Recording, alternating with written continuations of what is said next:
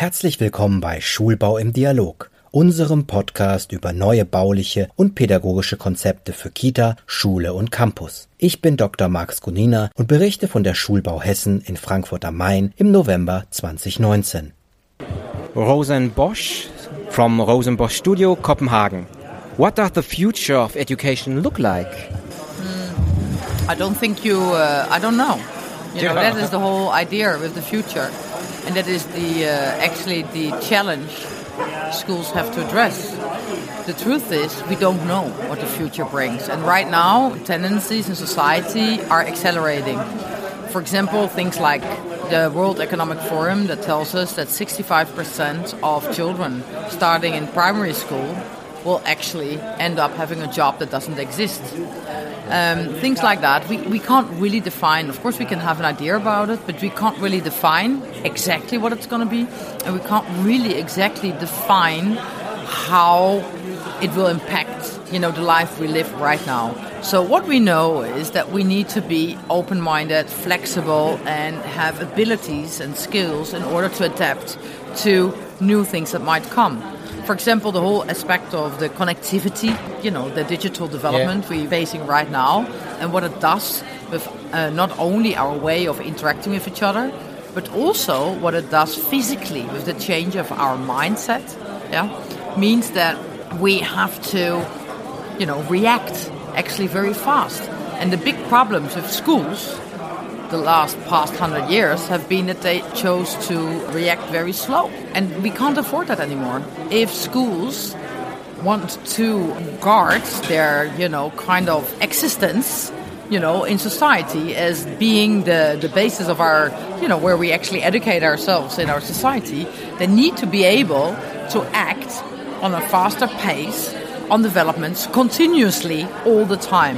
So they need to be able to develop. So the change is not from one type of school to another type of school that will look now it looks like this and then it will look like that. Okay. No, the change is a change of mindset, a change of doing, from being a, actually an organization that is very based on a fixed mindset to an organization that is very agile and flexible and able to adapt and on a day-to-day basis evaluate what they're doing and you know try something else theme of my lecture is a little bit how do you do that so it's not like telling that it, this needs to be happening the theme of my lecture is that how can we create you know i try to give people a tool because I, there's so many it's a little bit like this yeah once there was climate change, and then there were some people that were talking about this, and some people were denying it. Okay. Right.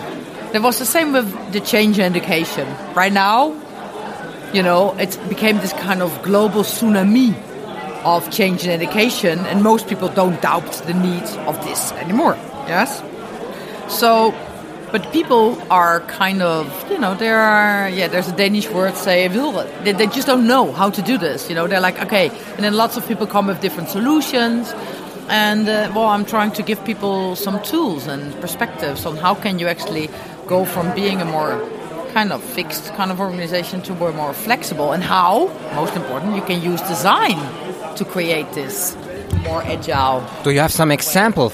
Sure. I mean, what we do is that because the fact is that design in itself doesn't change you, yeah. But the fact is that the physical design often is connected to different ways of how we, for example, communicate with each other. Like you and me right now, we're sitting opposite each other, or you know, kind of close, and we don't sit in ten meters of distance because then it would be hard to have this conversation. Yes, right. So there's a physical reality to the way we communicate. The same way there is a physical reality to different ways how we work because the physical reality is based on our human bodies. Mm-hmm. That, for example, if I want to do a visual thinking thing, I have to have a visual, you know, kind of, I have to have things in my eyesight and so forth and so on. Yeah. Mm-hmm. So, what we do is that we connect different situations of how we learn, not schools, but how we learn as human beings, yes, physical situations to mythology, and that we then kind of, with schools, work together on giving them it's like an algorithm of spaces and an algorithm of different ways of learning.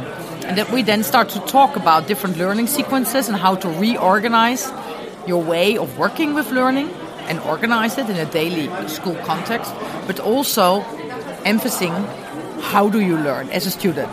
And then we relate it to physical environments. So suddenly you get a very differentiated physical school, yeah, that in the same time allows you to structurize your day in a different way, that allows you to change maybe the ratio of student and teacher. So it's not necessarily one teacher with 30 students, but maybe the organization is different, the, the, the group sizes mm-hmm. and the way, and allows you for working in different ways. So in a visual way, in a more oral way, you know, actually maybe being very reflective, you know, being very focused, learning about different ways of concentration, and it enables the students to learn how they learn. Because our schools transform from being places where you were taught, yes, knowledge, knowledge was kind of passed on to you, to places where we actually are educated in having skills.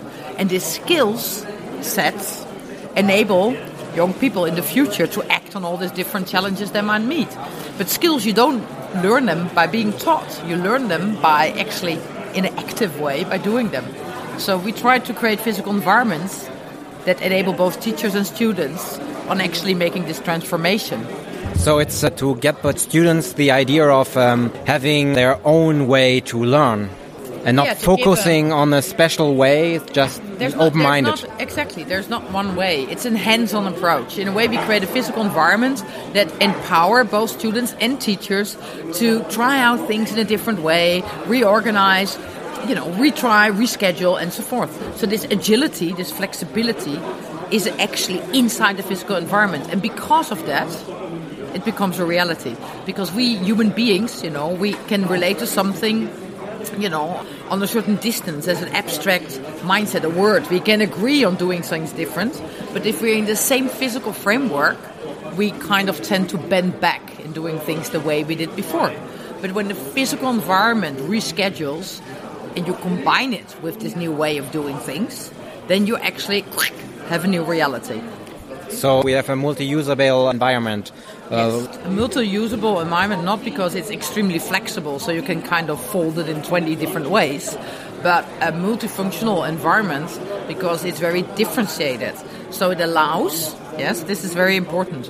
So it allows, you know, the student to discover how they learn best. And we're not, and also acknowledging that we do not learn in the same way. Right now, we treat actually our students, the physical building, the architecture of our building, treats our students as if we all learn more or less the same way, which is not true. If you want to optimize the way we learn, you have to look and respect the fact that we are different. So if you create an agile school, yes, Yeah. with differentiated environments that allows students to discover different ways of working and learning, then this agility, just doing things in different ways, you know, throughout the day, also creates a, Yeah. a more agile mindset. So this is this flexibility. So you actually build the flexibility into the people, not necessarily into the room. Because if a room is flexible, you know, you have this kind of flexible multi-spaces with, you know, flexible walls and wheels and the old chairs and tables and stuff like that, you know. You still need a person who's in charge, mostly, that kind of decides how we're going to set the room. Mm-hmm. Because everything is like kind of, or it's just messy. I've seen flexible schools, open plan schools with lots of furniture all over the place, and they're just chaotic. when you're here on the fair, you must think that it's old stuff. What's your feeling when you're going through the Schulbau fair? I mean, it's a, a fair like this, you know, it's like a lot of small, in a way, well, you can call them shops or spots that offer you small components, you know. I mean, so each little thing, it's like small bricks, and all the bricks together form a school. You know, it's not like one of them is a solution. The solution itself, as humans, is we create this solution in a community, you know. I mean, the school, the people, the architects, the people that build it, it's like a big group of people, everybody's involved. But I think that, I mean, my message, yeah, which I would like to try to get all over to people is that instead of focusing too much on necessarily which window or which brick we use for building the schools, I think we should all of us, meaning teachers, students, but also the people building the schools, the architecture, everybody involved, should have focus on what is the most important thing about creating a school. And the school is a learning environment. So it should be about how do we learn in the best possible way. It should not be about making a nice building in time inside the budget frame. I'm not saying that that's not important. I just think that the most important thing should be the learning. And then, of course, it should be done in time and in the right, you know, budget frame and so on and so forth. Sometimes people tend to forget this. All other things are more important. You know, the working schedule of the teacher is more important. You know, everything, all the adults surrounding the school, all their interests become more important than what it's all about meaning how do children learn and how can we make them learn in the best possible way. And we end up with, in a way, schools or learning machines or fabrics, if you want to be a little negative, you know, that actually don't serve the purpose. They're not the best possible ways, places of to learn. So getting the students to a point that they are able to deal with the future. Yeah, sure. I mean, uh, we're trying to create environments that enable uh, students to learn how to learn and giving them the skill set they need, you know, to embrace the future. Thank you. You're welcome. Schulbau im Dialog ist ein Podcast des Kubus Medienverlags. Weitere Informationen zum Interview finden Sie im Schulbaumagazin und auf www.schulbau-messe.de.